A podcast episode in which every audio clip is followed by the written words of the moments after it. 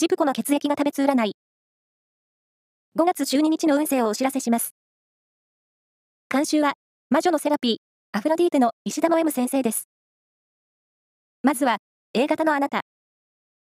これくらい大丈夫と、物事を甘く見て失敗の予感。確認は念入りに。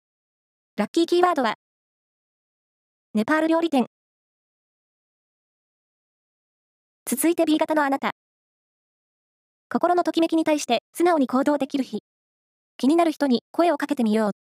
ラッキーキーワードは、アウトドアレジャー。大型のあなた。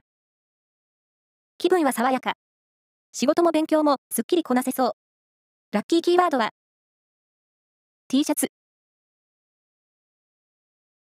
最後は AB 型のあなた。モテビです。自信を持って自己アピールをしましょう。ラッキーキーワードは、つけパン。以上です。